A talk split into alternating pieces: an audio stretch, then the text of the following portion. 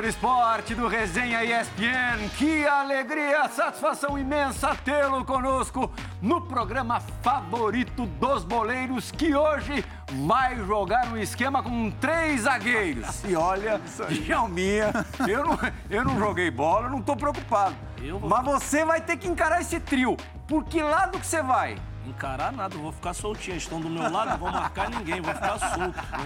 Tá tudo do meu lado, né? Contra jamais, a favor. Eu pensei que você fosse responder pra mim que não iria de jeito nenhum pelo meio, porque o Leandro Castan, nosso convidado, estava jogando bola até ontem, até ontem mesmo, recém-aposentado Leandro Castan, último clube Guarani, mas com uma história super rica no Corinthians, na Roma e no Vasco da Gama, no Corinthians, campeão da Copa Libertadores 10 anos atrás, em 2012.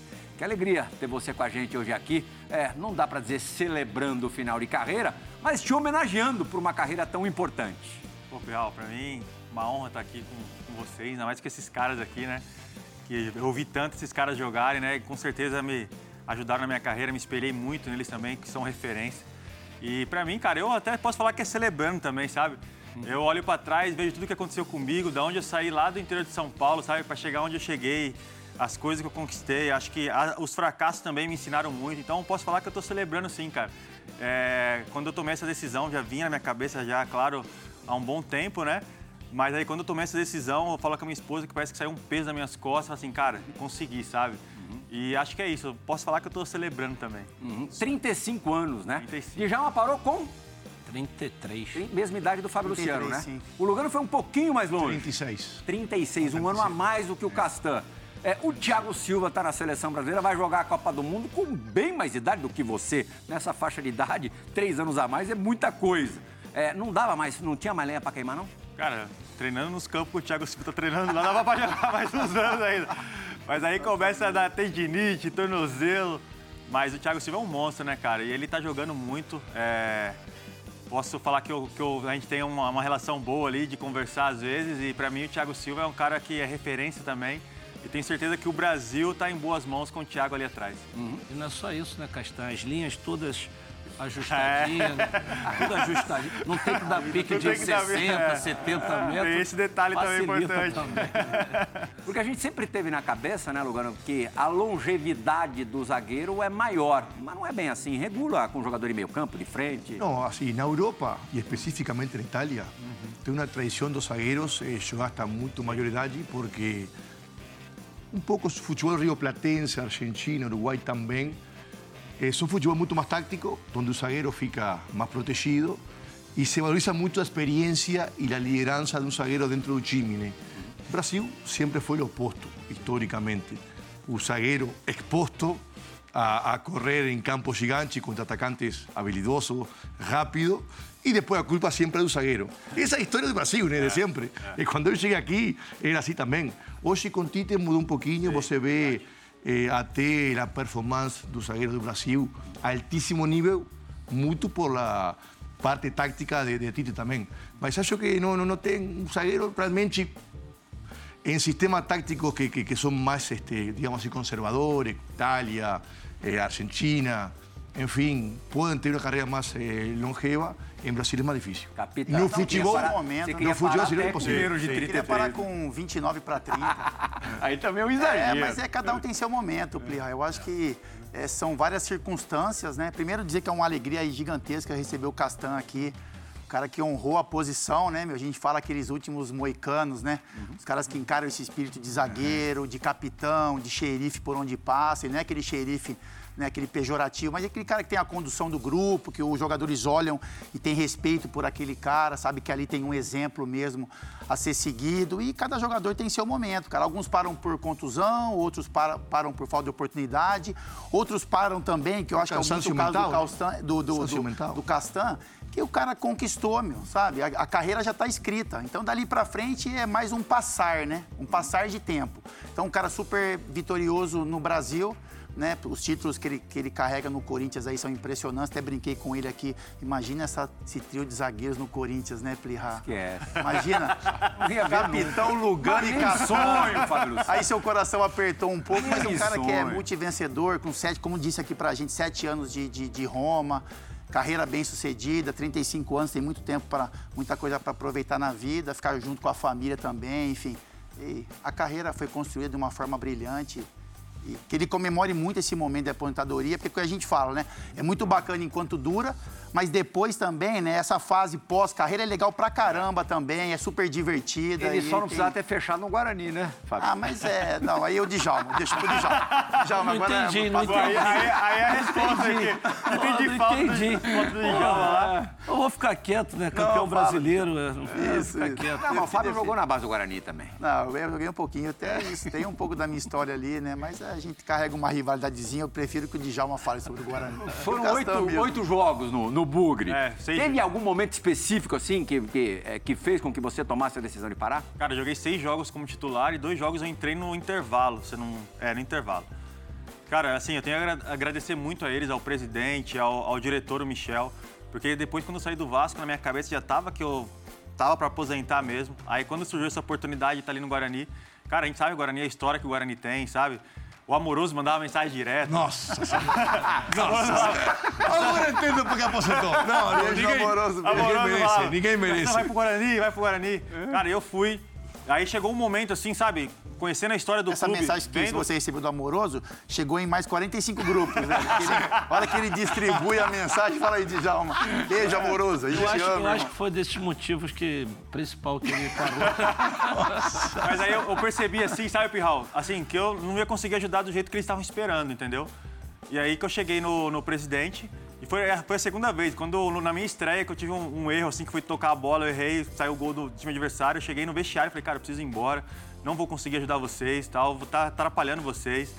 E aí, na segunda vez, aí eu cheguei no. Depois do jogo do Ituano, cheguei no presidente e falei, presidente, eu não consigo mais, minha cabeça tá, tá surtada, sabe? Foi um jogo que o nosso time perdeu em casa, a torcida começou a pegar no meu pé, tava meu pai no estádio, minha esposa no estádio. Quando acabou o jogo, eu olhei pros olhos do meu pai, e meu pai falou assim: o que que você tá fazendo, cara? Vai pra casa.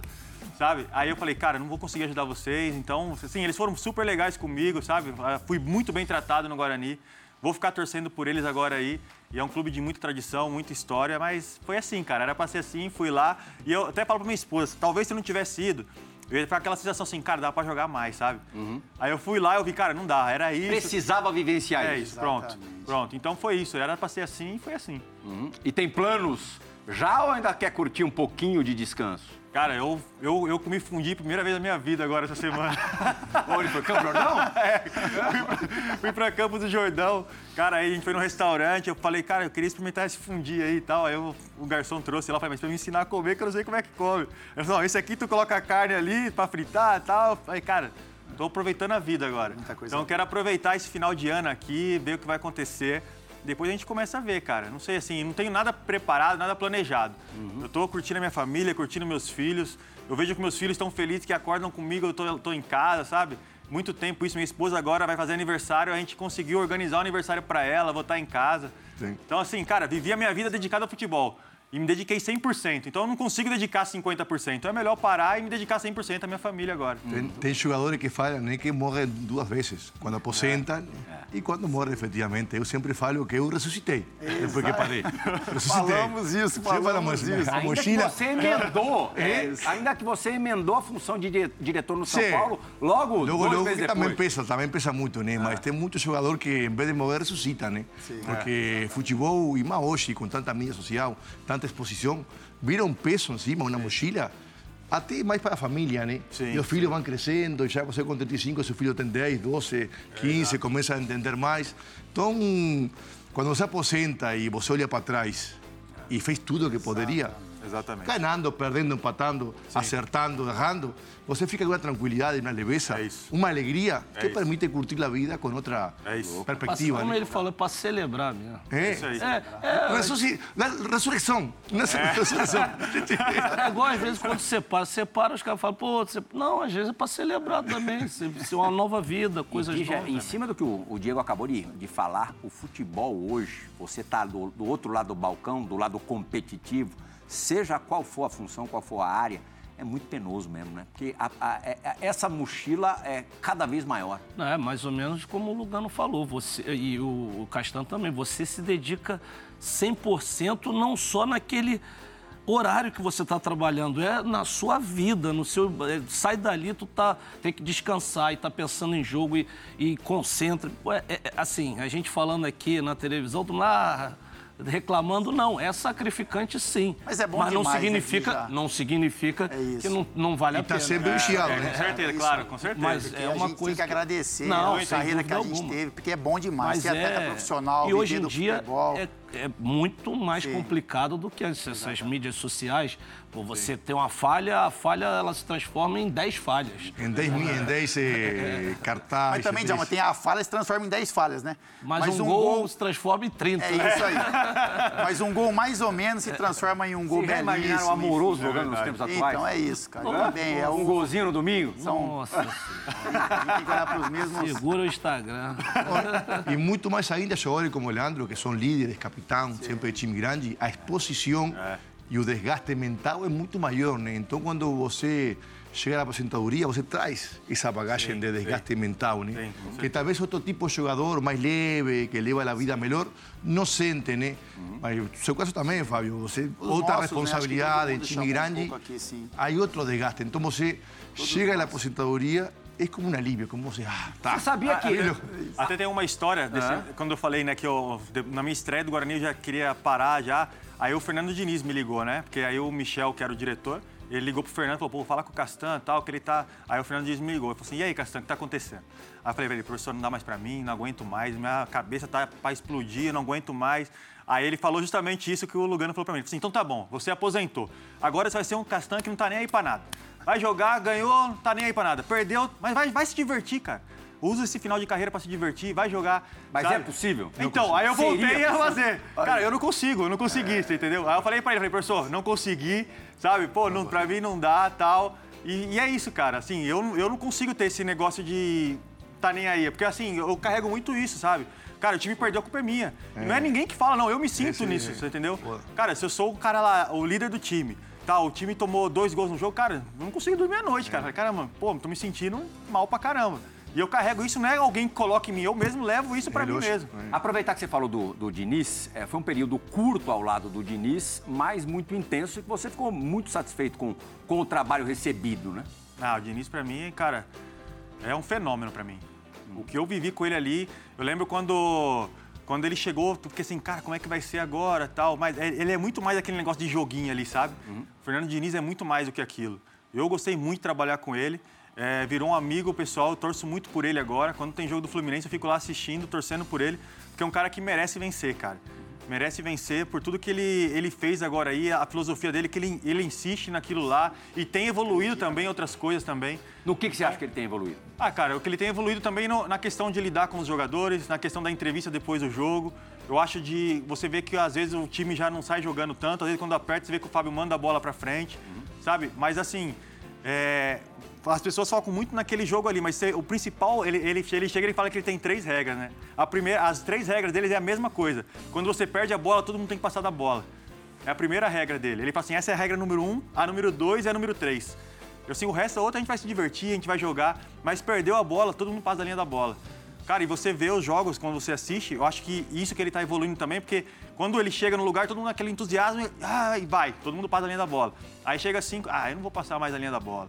Eu não, mas é o mais importante do jogo dele é esse, cara. Quando ele chega no Vasco, a gente, todo mundo começou a falar assim, ah, a gente vai subir de novo, não sei o quê, porque nosso time começou a jogar bem e começou a ganhar os jogos.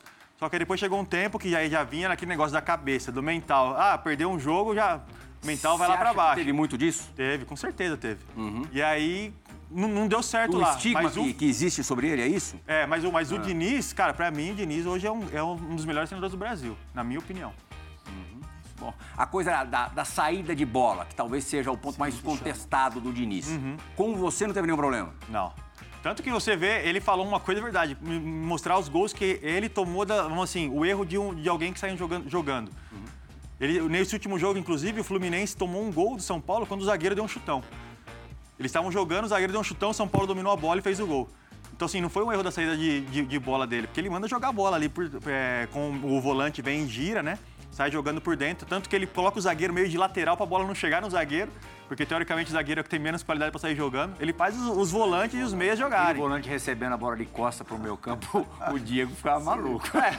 Não, é, Não, é- mas- é- é o estilo de jogo dele, sabe? Não, mas não é só o Diego, assim. Eu, assim, já tive conversas com, com o Diniz, assim, eu gosto até do jeito que, que, que ele trabalha, o jeito que o- o- os times dele jogam, mas esse, essa saída de bola ali na pequena área, na marca do pênalti, ali tocando bola, eu, eu acho um excesso, eu acho um excesso. E olha que eu fui um jogador de meio de campo, de qualidade, eu não gostaria de receber aquela bola ali de costas na- na- na- na- dentro da área. Eu não gostaria de receber, mesmo tendo qualidade para sair jogando, porque se eu perco a qualidade bola, sua, vai cair na minha naquele conta. setor do campo, É, de naquele 10, setor. você arruma, É. é gol. É, e a Culpa responsabilidade sua, vai cair é em culpa cima de- sua, perde o jogo, Assim, perde o apesar que eu né? sei que ele dá essa tranquilidade total pro jogador. Ele, Ele fala, treina muito isso, Não, cara. e ele também dá tranquilidade de se perder não tem problema. É, mas eh, a torcida, É, mas a dirigência, uma futebol é resultado. A gente está né? aqui porque a gente foi campeão, né? Senão estaríamos aqui trabalhando hoje ou depois. Então, Exatamente. futebol é resultado, tem que Lógico, vencer no sim, primeiro. sim, óbvio. E para vencer tem regras eh, básicas que tem que fazer mais lá que aqui. Tem que ter a bola mais tempo lá que Não levando, já, já Então- tem uma grande chance de. de- Não, e o Castan participa da virada de página de outro treinador, que é, já há bastante tempo é o treinador da seleção brasileira, o Tite.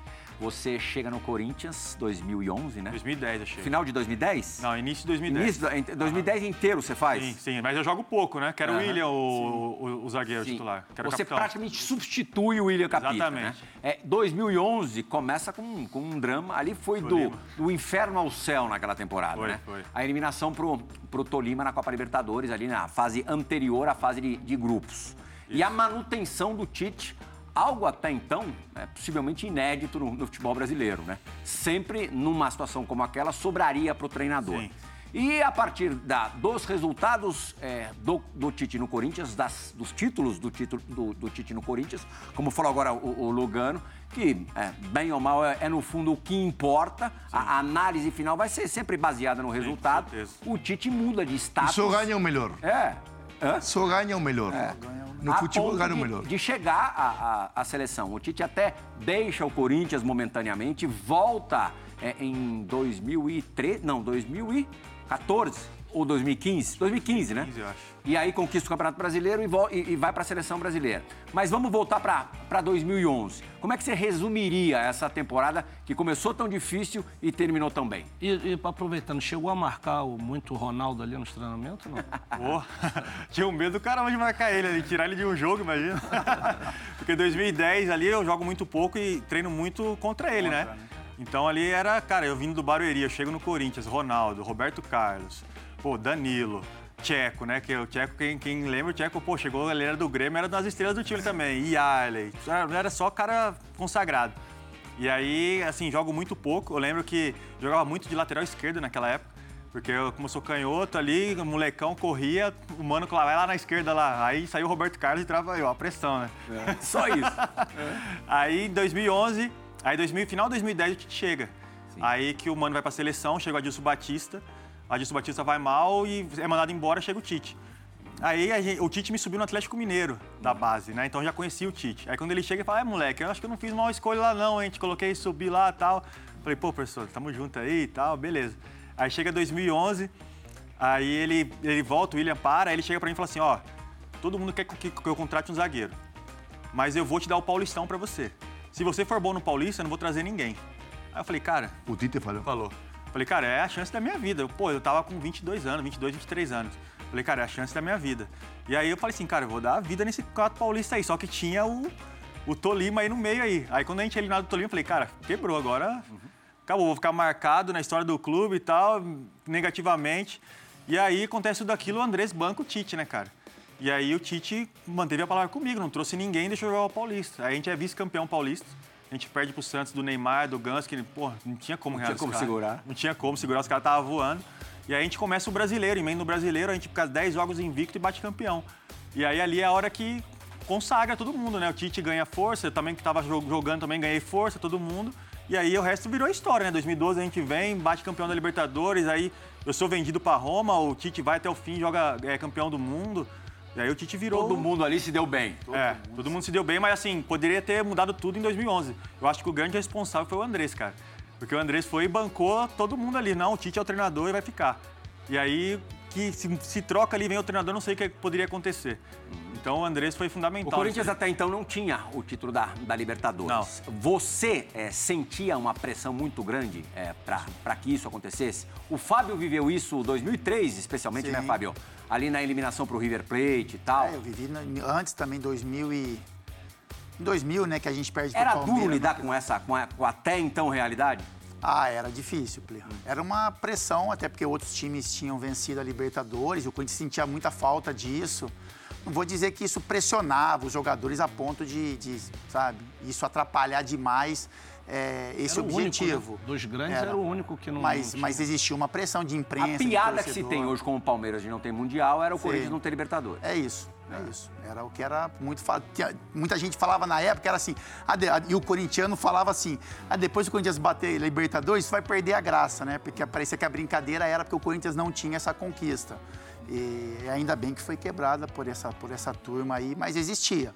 Existia uma pressão, principalmente externa aí, de imprensa e torcedores, com relação a esse título, é, esse, essa conquista. E aí, quando você acaba não conquistando, né, você bate na trave em alguns momentos, isso acaba sendo empurrado para outros elencos. o Pirral, até no início que o Fábio está falando, na, na semana, quando a gente vai para as oitavas de finais, né? Aí toda semana a imprensa me veiculava assim, né? Falava a notícia, quem será o próximo vilão do Corinthians? É, e aí mostrava todas as eliminações, sabe? E aquilo ali dentro da gente. Era isso. Aquilo dentro da gente marcou a gente, aquele grupo ali. Porque a gente falava assim, cara, ninguém vai ser vilão esse ano aqui. Sim. Se a gente for eliminado, o cara vai acertar um chute no ângulo lá, indefensável e acabou, cara. Então é concentração total, ninguém vai ser vilão. Cara, o Alessandro quase foi, né? Quase. Aliás, a eliminatória contra o Vasco foi a, foi a mais é, complicada? acho que contra o Vasco foi por causa desse lance. E o Vasco era um time muito parecido com o nosso, mas o jogo mais difícil para mim foi contra o Santos, cara. Porque o Santos, o time do Santos, do jeito que o Santos jogava, era jogavam muito bem. Que era o Neymar, Ganso, Allan Kardec, é Borges. Vocês já venceram o Santos na Vila, né? Então, vencemos na Vila. E pra gente, a gente... Acho que a gente, a gente perdeu o título paulista pro Santos em 2011.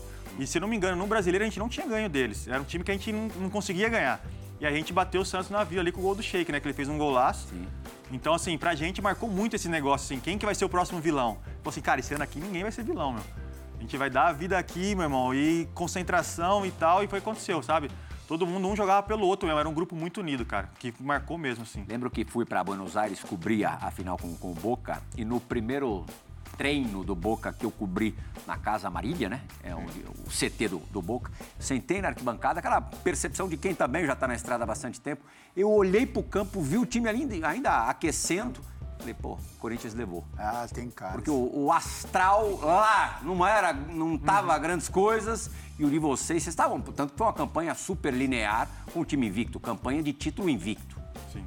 É, é exatamente isso. A gente tava muito focado nisso aí, cara. É, e assim, era, era muita gente achando, muita gente escrever a história, tinha muita gente que tava começando a carreira, que era eu, eu Paulinho, o Ralph, é, o Fábio Santos, que tinha sido campeão no São Paulo, mas não tinha jogado. Então, assim, tinha uma rapaziada, uma mescla de jovens ali, com jogadores mais experientes, como o Danilo, o Sheik, o Lee Edson, que ajudava a gente a dar aquele suporte. E a rapaziada que tava começando também tava com a faca nos dentes para colocar o nome gra gravado na história do clube.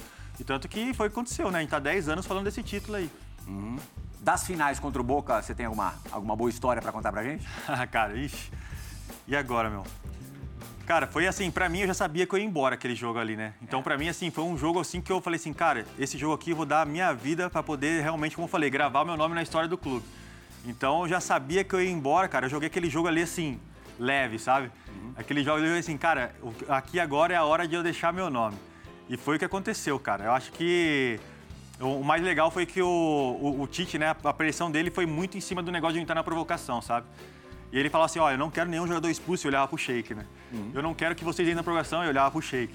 E tem aquele lance todo com o Sheik lá, que ele pega e dá uma mordida na mão do... mão do... cara. Então, o cara, o Sheik era, era aquele cara do nosso time ali, ele era o cara fora da curva, sabe? Em tudo. A gente não sabia que hora que ele ia chegar no treino, a gente não sabia se ele ia jogar bem, se ele ia jogar mal. Ele era fora da curva, então ele era o cara que decidiu para nós. Mas na história de confrontos entre times brasileiros y uruguayos argentinos, principalmente, muchas veces nós, que sabemos que somos inferiores, porra, tenemos que provocar aquele, aquele tem que ser expulso.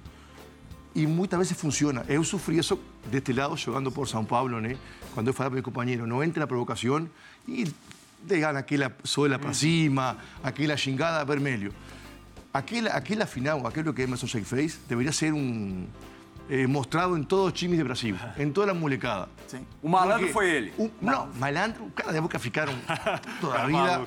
eh, porque você não tem como reagir, tomaram chocolate e não tem como reagir, foram humilhados. Sim.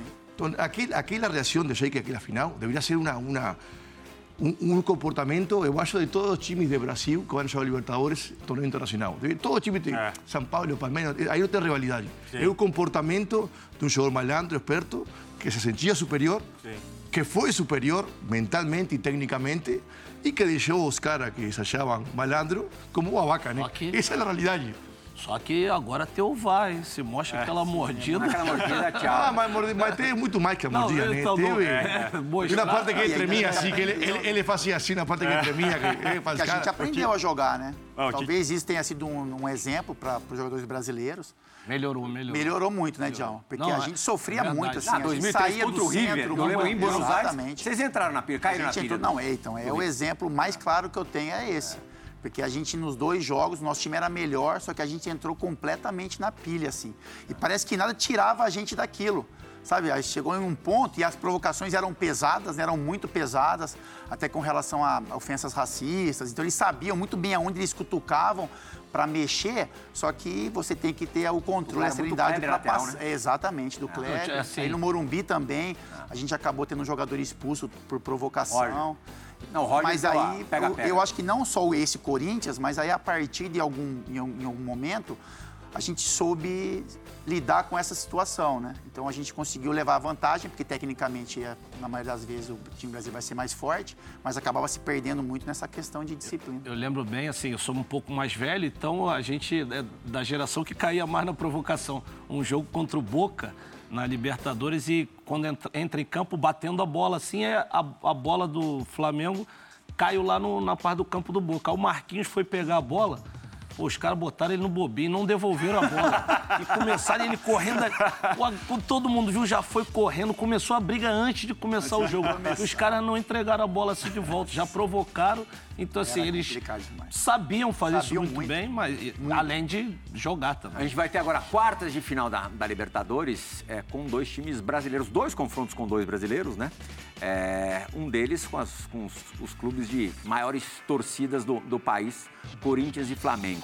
Cassan, você consegue ver alguém em vantagem agora? Porque no momento a gente vê o Flamengo em ascensão, clara ascensão, trabalho do Dorival começando a aparecer e o Corinthians ali recuperando peças fundamentais e ainda chegando gente. Sim. Gente de qualidade. Balbuena, Yuri Alberto, que vão se juntar a Renato Augusto, que logo logo vai estar inteiro, o William, que logo logo vai estar inteiro. Você consegue ver alguém em vantagem aí? Não, em vantagem eu não consigo ver, mas eu, eu acredito que o, que o Corinthians também tem melhorado também. Eu acho que ter passado do Boca do jeito que passou dá muita moral pro, pro- pro grupo, sabe? É aquele tipo de jogo que, que fecha o grupo ali. E com essas contratações do Balbuena agora e o Yuri Alberto, que pra mim foi, uma, foi a melhor contratação aí da janela, porque o Yuri Alberto joga muita bola, é um moleque muito bom de bola e vai ajudar muito Você o Corinthians. enfrentou o Yuri ele no Santos. Ele tava no Santos, se não me engano. Te deu Então, trabalho. É, pô, muito, muito trabalho. Então, tenho certeza que, assim, não tem, não tem ninguém em vantagem, mas vão ser dois jogões aí, dois jogos grandes. E acredito que não, tem candidato aí a, a passar, cara, mas eu, meu lado corintiano, falo um pouquinho mais pro Corinthians ali, principalmente. Acho que o primeiro jogo vai ser na, na Arena, né? Acho que o Corinthians pode aí, quem sabe, fazer uma vantagem boa ali, como foi na Copa do Brasil, não com o mesmo placar, mas conseguir uma vantagem boa e depois segurar o jogo no Maracanã. É bem parelho mesmo, né, Dir?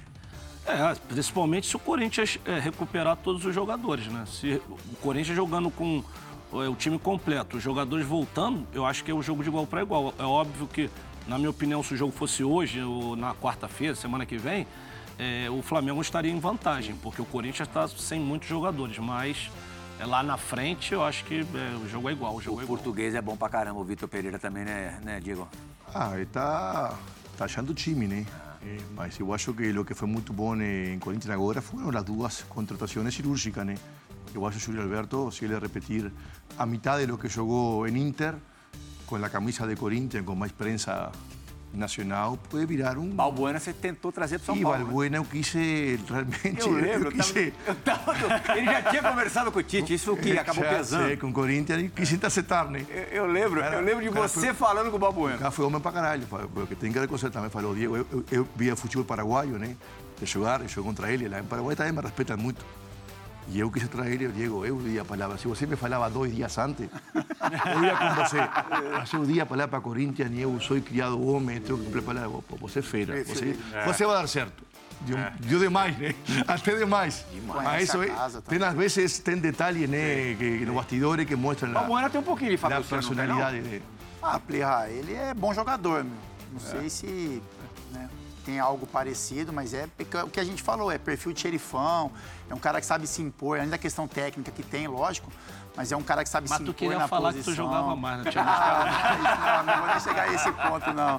Porque ele é muito bom, assim. Aí esse retorno dele também tem um peso gigantesco, porque é um cara que já conhece a casa, né? Que entende a maneira como o torcedor gosta de ver os seus jogadores. Então, acho que até conhece. A qualidade é para chegar e jogar. Outra a coisa- experiência que ele carrega também. 2018 eu também quis levar ele para São Paulo. Castan? É, estava em Vasco. Ele Ah, é? sabe, ele sabe, mas também Ah, fez um conta movimento. essa história. Não, não, porque eu achava que precisava um jogador com... É quando a gente tentou levar o Lugano pro Corinthians, aí você não gosta. Aí quando ele tenta levar o Balbueno, o Castão pro São Paulo, aí você gosta, quer que conta. Você quer levar o Zico pro Vasco? Não, não, porque eu achava que precisava um jogador justamente com liderança, né? com- Imposição, com assim. um plus, um- algo, algo que, mais um zagueiro, né? Que tem que ter um plus, né? Anímico, que, que no jogo... Eu acho que, eu acredito nesse futebol, né?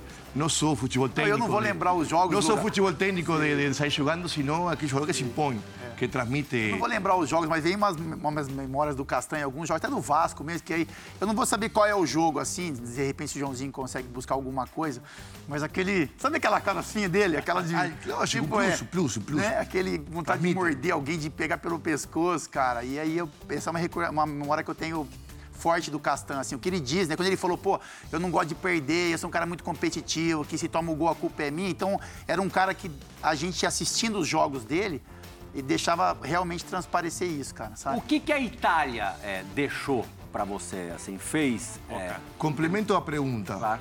Eh, quem ensina a Itália taticamente para um zagueiro que o Brasil não ensina? Principalmente na base, Sim. né? Acredito assim, o Brasil evoluiu muito dos últimos anos. Assim, eu, eu tive um bom professor assim antes de ir para a Itália, que foi o Tite, que naquela época ele já fazia a linha de Eu quatro. acho taticamente o Brasil o melhor. Naque- em 2012 ele fazia a linha de quatro. Então quando eu chego na Itália, já para mim não é uma surpresa. Mas o que mais me eu aprendi, porque eu lembro que eu, eu era um zagueiro que gostava de antecipar muito, sabe? E no meu primeiro ano da Itália eu não conseguia antecipar, cara. Não conseguia roubar nenhuma bola, os caras olhavam para um lado, jogavam a bola para o outro. Eu falei, caramba, meu, tá. E aí eu fui aprendendo, assim, a posição do corpo acho que é fundamental. Você sempre tá jogando de lado, sabe? Isso aí para mim foi uma coisa assim, em todo momento do jogo o zagueiro tem que estar. Isso você aprendeu observando ou alguém te Não, o falou? treinador. Pô, os caras, o treinador filmava com o drone. Tive um treinador que filmava com o drone. Se tivesse na- um zagueiro aqui, o outro aqui, ele Qual parava. treinador? Era o Di Francesco. Sim. Ele, ele falava assim, cara, tem que estar todo mundo aqui junto. É aqui. Ó. o né? É aqui junto. Sabe? Então, essa é a questão da linha de quatro, de estar todo mundo juntinho, assim. É uma coisa que eu não gostava muito, que eu gostava de sair correndo, dar carrinho. Mas, assim, me, me fez evoluir muito, sabe? Então, essa questão do- da, da questão postural, do corpo e, da- e de estar sempre olhando também pro companheiro, sabe? Não ficar só olhando a bola, o que está acontecendo lá, a, a marcação preventiva, né? Que quando o time está atacando, você tem que estar em lá, ataque, marcar atacando, é. Então, assim, é, pra mim foi fundamental, cara. Eu cresci muito como zagueiro. E a Itália também, assim, me ensinou muito a questão humana também, assim, sabe? Os caras, assim, me abraçaram, sabe? É, o respeito, sabe, que você tem pelo atleta profissional. Porque aqui no Brasil, geralmente, a gente, às vezes, acha que o atleta é um vagabundo. Pô, o cara tá lá, ah, não, o cara respeita, sabe? O cara sabe da história do cara, sabe? Então, assim, o respeito também que o italiano tem pelo atleta, pelo jogador de futebol, eu acho que é que, que eu aprendi muito isso, aí- isso aí lá. Falando. Eu, eu, eu sempre falo, complementando isso que você falou no respeito, a diferença entre Europa e Sudamérica e Brasil especificamente, que em Brasil o jogador é popular, pero não é prestigioso. O Brasil não prestigia o jogador de futebol. sim. Jogador que deu pentacampeonato para o Brasil, que trouxe as maiores alegrias. Não é ao país, valorizado, você acha? não tem prestígio, tem popularidade, que é muito é diferente. Eh, Argentina e Uruguai um pouquinho melhor que o Brasil, mas também não é como a Europa. Na Europa, na Itália, na Turquia, na França, o jogador tem prestígio. É popular, mas principalmente tem prestígio eh, por onde se movimenta. Essa é uma grande diferença que, que nunca vejo isso Respeitado. se, se, se, Respeitado. é. se eh, falar em Brasil ou, ou se debater. Mas eu, sou- eu, eu, que eu sinto até hoje, nem até pentacampeões, tetacampeões, cara que são Assim, lá em tá, lá em cima. lá em cima e você vê ele no mundo, que eu compartilho com ele no mundo, respeitado. E em Brasil, apenas popular. Acho que isso é algo que se, deve- se deveria de Não. debater mais, uma, uma espécie de Que preconceito. tipo de reverências que os italianos, é, por exemplo, os romanistas é, fazem em relação ao Totti? Pô, é até difícil falar, cara. Eu nunca vi na minha vida. O Totti, assim, eu, eu costumo falar uma coisa e eu não tô exagerando, não. O Totti tem mais moral. Em Roma, o Totti tem mais moral que o Papa, cara. Tem mais moral que o Papa. Se o Papa sair na rua e o Totti do lado dele, ah, vão, vão abordar mais ele que o, que o Papa. Ele tem muito moral, cara. Ele é muito respeitado. E essa questão do respeito, assim, que o, que o Lugano tá falando, até, assim, a questão do Aldair, né, que o Djalma tava falando. Cara, o Aldair, ele é tratado assim, cara, é muito respeito que os caras têm, sabe?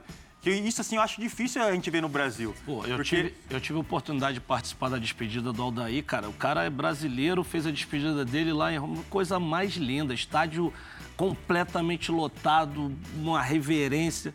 E, de repente, o Aldair passa ali na esquina, aqui em São Paulo, o nego nem sabe quem é o Se Aldair. sair para passear na Avenida Paulista, Se- não, semana retrasada em, em Miami É- é jogamos, um, jogo eh, com estrelas mundiais e fui dupla com Aldair. 57 anos. Impecável. Que isso, hein, Diego? É, não, impecável, eu falei, impecável. Puta Você, que- Aldair? Não, eh, sim, eu, ou seja, ele e mais um que era eu. Co- Correndo pra você aí. Não, não, não, estava melhor que eu fisicamente. Isso é sem dúvida. o E tecnicamente também. 57 anos, impecável, cara. Um... É. Dá referência, dá referência. Dá referência. Não, assim, eu só queria dar um- uma parte assim. Eu já parei de jogar, de, sei lá, 16 anos. E a gente é, no- notava isso em relação a, a isso, né? O zagueiro se posicionar. Por que que no Brasil, assim, não, não- não- tem pessoas dentro de uma comissão técnica, como você ou outros zagueiros, ensinando isso para os nossos zagueiros? Porque, assim, até hoje a gente não aprendeu, cara. E, e- isso desde a minha época de. Por exemplo, você tá. É isso que você falou da preventiva. Tá lá cruzando uma bola na linha de fundo do teu time. Aqui, os caras estão assim, Tão- ó, tão olhando olhando lá pra ver quem vai fazer o gol.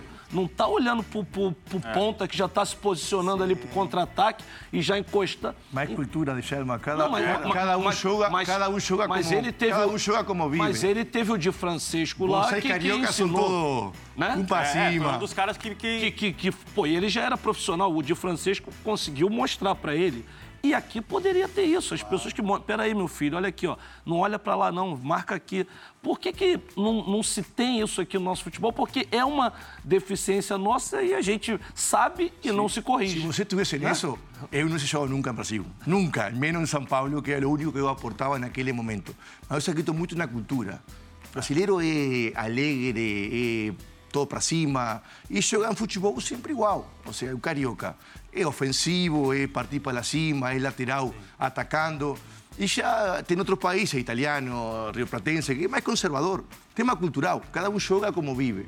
Então, o Brasil foi penta. mas de Brasil foi penta. os treinadores também que não... Os treinadores de antes também não tinham essa, Sim. essa vivência de lá agora, pra Djalma, são passar pra alguns jogadores que estão vindo da Europa, né? Eu acho que, lógico que fazer parte da comissão técnica seria importante, mas eu acho que existe um crescimento quando os caras que vêm da Europa, né? São colocados dentro de, algum de alguns elencos, né? Por exemplo, Felipe Luiz. Eu acho que a partir do momento da chegada do Felipe Luiz, eu acho que o Flamengo se olha para um sistema defensivo diferente. Mas- Você mas- Fábio, Fernandinho, André- o Fernandinho vem para o Atlético Paranaense. Você imagina que ele não vai ser o mesmo Fernandinho de antes, só que são muitas informações, né? E quanto é útil esse cara dentro de um elenco, até com a molecada que está subindo também. Ô, Fábio, o Tite, joga, o Tite informações- joga assim. E o Brasil é uma máquina, não sei por cinco anos. O Brasil ganha todo mundo, perdeu dois jogos. Contra a Bélgica, que jogou muito, e contra a Argentina no Maracanã, que também jogou muito. Menos. E de Chalma não gosta. Não, e de Chalma não, não, gosta. uma- E ele Djalma já fala falou. que a geração dele jogava mais bola. Então, Brasil é uma máquina? Não, eu... é, cu- cultura. Tá bom, pergunta é ao Castão, é que Fábio, mas é que o o- Brasil é uma o nosso- máquina. o é sarrafo, o nosso sarrafo ele é meio alto. Pergunta eu- para o eu- italiano, sarrafo do para o é argentino, muito se não alto, gostam de como joga o Brasil. Mas até corroborando com o que falou o Fábio, é, a, a defesa do Flamengo em 2019 era toda assim, né? É. Eles tinham uma forma diferente eram, eram todos europeus. né? Rafinha. Rafinha tinha acabado de voltar depois de sim. muitos anos. Um jogador inteligente, que não era o Rodrigo Caio, que se adaptou Ah, rapidamente a a isso. informação, cara. Pablo Ma- Mari. Mari e o É, Felipe. isso aí. É, Exatamente. Exatamente. Mas acho que tá mudando isso, Aí cara. Tá facilita mudando porque isso no, no onde é que eles, eles, eles marcavam? Iam lá pra frente, no meio de campo. Não ficava o time espaçado. Com una coordinación que entre era diferença. É, mas eu, joguei contra esse time, né? Cara, é, Era é- grande diferença. Era difícil, mas assim, a grande diferença pra você fazer isso é a questão lá na frente também. Os caras marcavam muito, É, cara. ajuda. Ajudava muito. Tipo assim, que tem agora, agora tem esse negócio da bola coberta e a bola descoberta. A bola coberta você adianta as linhas, que daí a- tá- você tá marcado. Quando a bola tá descoberta e não tem pressão, você tem que correr para trás. Então tem muito time que os caras lá na frente não estão marcando, você tem que estar toda hora lá atrás. Agora, o time do Flamengo fazia isso perfeitamente ali. O Bruno Henrique e o, e o Gabriel na frente, os caras não davam respiro. Então, o que acontecia? A linha de defesa deles estava toda hora no meio de campo. Então, você não tem isso, você está sempre sufocado. É sempre uma bola espirrada, lançamento ou chutão. Então, assim, é, ajuda muito isso. E tem melhorado muito isso no Brasil. Eu acho que depois da Copa de 2014, eu acho que é, o Brasil deu um... um- um- Não dá mais só o talento, sabe? Também, né? Você Então. vai ser treinador, eu acho, hein, cara? Você- É, Não dá. tô olhando aqui. Ah, se falar isso, minha, minha mulher me mandou Não, pra dá- fora de a casa. três anos. Agora, Castan, dois Fala anos aí, e aí. pouquinho de, de Itália, é, você é, descobriu o que, que era a palavra cavernoma. né? E talvez assim, talvez não, com certeza absoluta, 300% de certeza, momento em que você teve que é, exercer mais o seu poder de superação. Conta rapidamente pra, pra gente como foi superar isso a ponto de ter que reaprender a andar, entre outras coisas. Pô, é, cara, é, até é difícil falar nisso. Eu falei, eu, eu lembro que uma vez eu tinha falado assim, cara, não vamos ficar falando desse assunto, não sei o quê, mas não tem como, é a minha história, né? Sim. E pra mim, cara, foi determinante na minha carreira, sabe? Eu sonhava com a minha carreira, assim, eu- tudo que eu tinha planejado estava acontecendo, sabe? Eu saí do Barueri, fui pro Corinthians, no Corinthians conquistei meu espaço, fui campeão de, de título importante. Aí peguei e fui pra Roma. Aí na Roma era momento de eu jogar e, e começar a, a- a deslanchar minha carreira. E aí aconteceu, quando cheguei na Roma, fui pra seleção brasileira. Tudo tava dentro do, do programa. Só que aí, com, cara, um dia eu tive uma tontura, do nada. Tava, eu tava brincando com meus filhos, me deu uma tontura, fui dormir. No outro dia a tontura era muito mais forte. Aí liguei pro médico da Roma. O médico me mandou ir no hospital. Ela no hospital, cheguei, fiz um exame de vista. O cara falou, não tem nada nos seus olhos, cara. Aí assim, vamos fazer uma ressonância na cabeça. Aí fiz uma ressonância na cabeça. Quando eu saí da máquina de ressonância, o doutor tava vermelho, assim. Aí eu falei, doutor, o que aconteceu? Não, vai pra casa que depois a gente falei, doutor, me fala o que aconteceu, cara. Tô mal, não sei o que, tô com tontura. Aí ele não me falava, eu peguei ele assim pelo, pela camisa aqui assim, né? E falei, doutor, me fala o que aconteceu, cara. Ele falou assim, não, cara, a gente achou um negócio aí na tua cabeça. Aí ali pra ali, meu mundo. Só que aí, depois disso aí, cara, é, eu comecei a passar muito mais mal, sabe? Tinha uma tontura muito forte, que a minha cabeça começava a girar devagarzinho assim, ia girando forte, forte, forte, que enquanto não vomitasse, não passava. E nisso aí eu perdi 15 quilos, cara, em duas semanas. Então, assim, eu achei que, que ia morrer ali naquele momento ali mesmo. Eu falei, cara, acabou. E, e daí, depois de dois meses, me chamaram na sala lá, o médico da Federação Italiana, e falou assim, Castanho, tu não pode mais jogar futebol, porque tu tem um tumor na cabeça. Aí eles me explicaram tudo certinho, porque até então ninguém tinha falado nada pra mim. Você tinha 27 anos? 27 anos. Aí ele falou assim: tem um tumor na cabeça, você não pode mais jogar futebol. é, a única questão que você pode fazer aí é você operar, tirar esse tumor e depois a gente vê como que o teu corpo vai reagir e a gente vê o que, que acontece. Mas a princípio agora acabou. Aí eu peguei e falei assim: então tá beleza, pô, acabou, não vou, vou abrir minha cabeça não. Aí peguei, aí a questão do respeito, sabe? É a questão que eu, que eu aprendi. Aí peguei minhas coisas e fui pro, pro CT da Roma, que é onde funcionava tudo lá, né? O escritório da diretoria. Cheguei no, no diretor da Roma, que era o Sabatini. Aí falei pra ele, diretor, não vou fazer essa cirurgia. Pra mim deu, vou voltar pra casa, é, vou cuidar dos meus filhos e acabou. Aí ele pegou e virou assim pra mim desse jeito. Ele assim, enquanto eu for o diretor da Roma, você é o zagueiro da Roma. Ele falou assim, eu não quero saber se você vai operar, se você não vai. Vai pra casa. Cara, eu tinha acabado de renovar meu contrato. Ele poderia muito bem falar assim, toque teu contrato e vai embora. Então eu tinha acabado de renovar mais quatro anos de contrato. Eu tinha muito tempo lá pra ficar lá. E ele sabia que, assim, se você for falar, o cara vai superar, mas nunca mais voltar a ser o mesmo. O cara vai ter que abrir a cabeça, entendeu? Aí ele pegou e falou assim, cara, tu vai ser o jogador da Roma enquanto eu estiver aqui. E aí foi assim, Pirral. Ele, ele me deu todo o suporte, eu fiz a cirurgia depois. É, demorei pra voltar a jogar, sabe? É, igual quando eu acordei, eu lembro que eu não conseguia me mexer, sabe? Eu, eu, eu mexi o braço, mas tudo descoordenado, é. Eu lembro que o médico chegou quando eu tava na UTI, assim, ele mandou pôr o dedo no nariz, eu fiz assim, ó, todo descoordenado, sabe? Eu não conseguia mexer, meu, não, não tinha coordenação. E aí foi, cara. É, na primeira semana eu voltei a andar, Depois eu voltei a correr depois de três meses, comecei a trotar de novo. É, o equilíbrio na minha perna afetou muito, eu não conseguia ficar com uma perna só equilibrado. Então, assim, era assim, foram anos e anos ali superando realmente cada coisa do meu corpo, assim. E eu falo para minha esposa que nem eu sabia essa força que eu tinha, sabe? Então, assim, eu acredito muito em Deus hoje. Eu acreditava naquela época também, mas acredito muito mais em Deus porque eu, eu vejo que tem coisas que, que é só Deus que pode dar essa força pra gente. Então, assim, é uma história que Cara, eu, eu sempre olhava com muita, assim, pô, todo mundo fala assim, pô, Castanha tem é, azarado demais, não sei o quê. Mas eu vejo que, cara, Deus me deu esse desafio para poder, sei lá, levar essa mensagem adiante e servir para alguma pessoa é, em, em, algum problema que ela tiver, sabe? Que sempre tem, sempre tem um jeito, sabe? E Deus me deu uma força que realmente eu não sabia que eu tinha. E, cara, tô feliz demais porque consegui. Acho, acho que foi o título mais importante da minha vida vitória. Foi, foi essa, esse, esse, ter vencido esse tumor aí foi mais importante do que vencer até a Libertadores, sabe? Porque foi um, foi um título, cara, que eu conquistei muitas vezes eu e meu travesseiro à noite, sabe? Com Deus do meu lado, sem ninguém me apoiando, sem ninguém me aplaudindo. Então, assim, é uma coisa que eu tenho, assim, que marcou muito a minha vida. Que história. Caramba. E, e, você conseguiu depois recuperar tudo que você tinha antes do, dessa doença? Não, não recuperei tudo. A gente não. Assim, vai passando a idade também, né? Porque eu tinha com 20, eu tava com 27 anos. Que nem eu tenho 86 jogos na Roma. Eu fiquei 7 anos na Roma, eu falo que eles mais cuidaram de mim do que eu joguei lá. Eu tenho 7 anos de Roma, joguei 86 jogos. Nos dois primeiros anos eu joguei 80. Nos cinco, nos cinco últimos anos eu joguei 6. Então, assim, eu não conseguia mais ser. Porque a, o meu último ano, antes de, de, de ter a cirurgia, foi um ano muito bom. Que eu, assim, você tem noção, a gente jogou é, os 10 primeiros jogos, a gente ganhou os 10 jogos, a gente fez 30 pontos e tomamos um gol em 10 jogos. A zaga era eu e o Benatiá, com o Maicon na, na, direita e o, e o Balzaretti na esquerda. Era, a nossa linha de quatro ali era muito forte, com o De Rossi na frente ainda, que é o sensacional, né? Era fácil jogar com ele. Então foi um ano que a gente bateu 85 pontos. A gente só não foi campeão porque a Juve fez 100, 101. Não tinha como ganhar da Juve. Era um campeonato à parte. É, né? enfim, assim, o ano foi muito bom. E aí aquela referência minha daquele ano ficou para os outros anos também. Quando é que o Castan vai voltar a ser aquele Castan de lá? Isso na minha cabeça fritava, cara. Eu falava, cara, eu tô aqui, pô. Como assim o Castan de antes? Sabe? Então, assim, eu, aquele Castan de antes, como eu até falei num vídeo de despedida meu, eu não consegui ser mais aquele Castan de antes. E aí uma coisa que virou a chave para mim também, quando eu chego no Vasco, eu converso com a psicóloga, né? Aí eu conto minha história para ela. Aí ela fala assim: qual que é o teu maior sonho? Eu falei para ela: ser o Castan de antes. Falei para ela. Assim, então por que você não, não tenta ser o melhor Castan que você pode dar agora? Aí eu falei assim, cara, eu acho que é isso, sabe? Aí eu parei um pouco de olhar para trás e comecei a olhar para frente. Cara, vou dar minha vida aqui daqui para frente agora e vou ver o que vai acontecer, entendeu? Então, assim, não consegui ser aquele Castan de antes, mas tenho muito orgulho do que foi aquele Castan também depois da cirurgia. Ah, tem que ter mesmo. Tem que ter mesmo. Olha lá!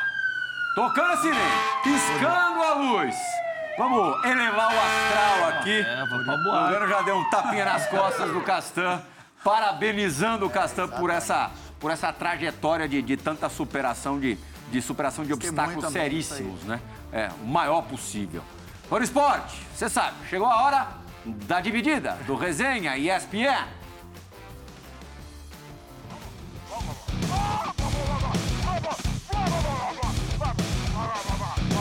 Fala Plihal, fala Castan, boa noite a todos os outros participantes do Resenha, prazer novamente estar falando com vocês.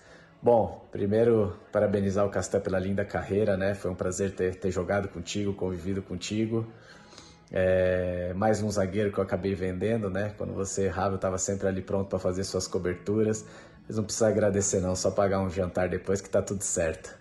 E Castan, conta pros caras aquela, aquela história que o Nenê Bonilha estava fazendo um trabalho contigo, chutando com o pé esquerdo, né? E os meninos te adoravam, né? Você quase não pegava no pé deles e ele acabava errando as bolas, você foi dar uma dura nele e ele deu uma resposta bacana para você. Conta pro pessoal aí. Valeu? Grande abraço, gente. Bom programa para vocês e tamo junto. É, falei que boa demais, cara. Esse cara é uma resenha, cara. Ele jogou o jogo do Tolima também. A gente se conheceu na Sim. semana.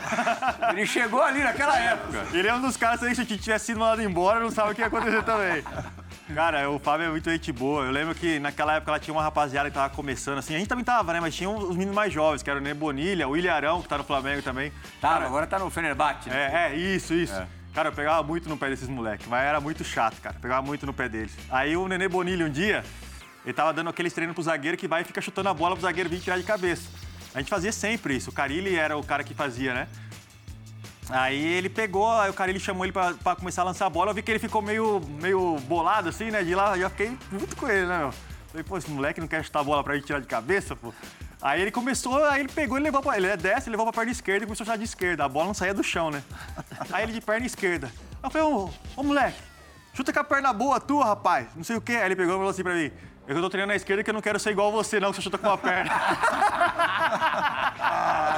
Atrevido. eu, queria, eu queria matar ele, cara. Aí esses caras aí, né? Fábio Santos, Paulinho, escutaram, os caras.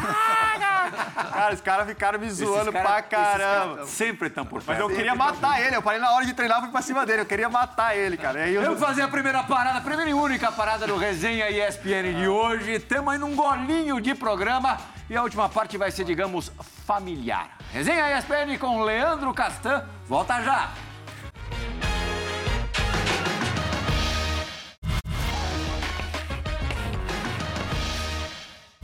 Fala Gracinha, como é que você tá? Primeiro eu queria só te parabenizar por toda a tua carreira, tudo que você conquistou, dizer que eu sou teu fã e que eu te amo muito. Valeu? Quero ver se você lembra dessa aqui agora. Depois de passar uns dias lá no, no hospital lá em Roma, né? Chegamos na tua casa, você recebe alta, chegamos na tua casa, fala agora vamos descansar, né? A gente imagina. O que, que você quer fazer? Quer pegar o carro e sair cortar o cabelo. Cara, cheio de grampo na nuca ainda. E ele escolhe eu pra ir junto com ele. Todo mundo se olha, tudo meio, meio bravo e- com ele. Ele, não, quero, quero ir, quero ir dirigir um pouco. Aí o cara vai cinco minutos só pra tirar o carro da garagem. Na primeira esquina, ele não consegue nem olhar pro lado e pergunta pra mim: E aí, tá vindo alguém daí? Pode ir? Eu falei: Vai dar, vai dar merda isso. Na segunda curva, o cara parece, parecia que tava dirigindo um, um caminhão. O cara, pô, abre a curva toda, quase que bate o carro na frente de outro que tava vindo. Aí andou mais um pouquinho, ele parou, na, parou no posto para abastecer o carro. Desceu, falou assim, vai, vai você, que acho que eu não tô conseguindo dirigir muito não. Lê, te amo muito, tá bom? Um beijão, saudade. Aê, o irmão zagueirão. Tá no Curitiba, né? Tá no Coxa? Curitiba. Luciano Castan. Aliás, família de zagueiros. Teu pai também foi zagueiro, né? Foi zagueiro, Seu né? Marcelo. Exatamente. Hã? Meu É que nem jogou. você, Diego. Você tinha. É. Teve pai zagueiro, tem pai que foi zagueiro. Eu também. Hã? É, verdade. Mas você- Zagueiro também. Mas você, você, você jogou um pouquinho mais na frente. Cara, meu irmão é. Pô, não tem nem palavras pra falar dele, né? Eu amo muito esse cara aí. Quando foi jogar contra ele, eu falei pra ele, cara, 0x0 hoje, né? e Foram, ali, foram muitos foto ali. embates entre vocês ou só um? A gente jogou, eu joguei contra ele quando tava no Vasco CSA. É. A gente empatou 0x0. Bom pra todo mundo. Depois no Curitiba agora, lá em Curitiba a gente empatou 0x0. E depois, em São Januário, a gente ganhou de 1x0. Que eu falei pra ele, a gente tá precisando ganhar esse jogo aqui, vocês estão lá em cima já. Mas eu tô muito feliz por ele, porque tá vivendo um grande momento na carreira, tá jogando muito lá no Curitiba. E, cara, essa história aí foi... É bizarro, né? Porque, cara, eu gosto muito de dirigir, né? Eu gosto muito de carro. E aí, quando eu saí do hospital, eu queria dirigir. Falava, eu queria dirigir. Como vai dirigir? Cabeça toda cheia de, de grampo, né? E aí foi assim, eu fui cortar o cabelo, falei, eita aí do meu lado aí, vamos lá. E ele foi o único que teve coragem ir comigo. Mas foi até sair de casa assim, cara. A hora que eu virei a esquina, eu já vi que O não... piloto corajoso. Ó, a gente tem dois minutinhos de programa. Você contou uma história aqui no break que acho que pra fechar o programa seria perfeito. Quando que você teve que marcar o, sa o salário no treino da Roma? Não, ele gostou, né? Não, porque eu tava voltando de cirurgia, né? Me recuperando. E aí tava falando que me, pô, era, me, me deixava muito frustrado, né? De não conseguir voltar, roubar a bola, antecipar. E aí a Roma tinha acabado de contratar o Salah, né? Aí tinha que marcar o Essa no treino, pô. aí, Aí não consegui voltar nunca mais, não. pô. Ah, legal, Castan. Muito obrigado pela, pela visita. Tudo de bom na nova vida, né, Diego? Tem nada de morrer ressurreição. né? Ressurreição. Ressurreição. Essa é a palavra. Essa é a palavra. Ressurreição. No seu caso é a falou segunda duas vezes, duas vezes. Essa é a segunda, exatamente. Exatamente. Demais ter, ter tua presença aqui nesse, nesse momento. O teu anúncio foi na semana passada. Nessa semana você já, já vindo aqui contar um pouquinho da tua história. Valeu, Pirral. Um prazer estar aqui com vocês. Sempre assisti vocês aqui, quando tinha amoroso também, né? E tem, já vi ele muitos tá- ele tá programas. férias na Europa. É, já vi muitos programas Mas também aqui. está no estádio de Bugre, também está Maracanã, também está no E Morumbi. também tá vendo o programa. Também está vendo o programa. Obrigado, Diego Lugano. Obrigado, Fábio Luciano. Valeu, Djalma. Como é bom ter o Djalma no estúdio. É né? ótimo. Ah, vai mudar pra São Paulo, viu, Diego? Vai mudar pra São Não Paulo. acredito. Tá São decidido. Foi o esporte. Resenha ESPN volta na semana que vem. Tchau.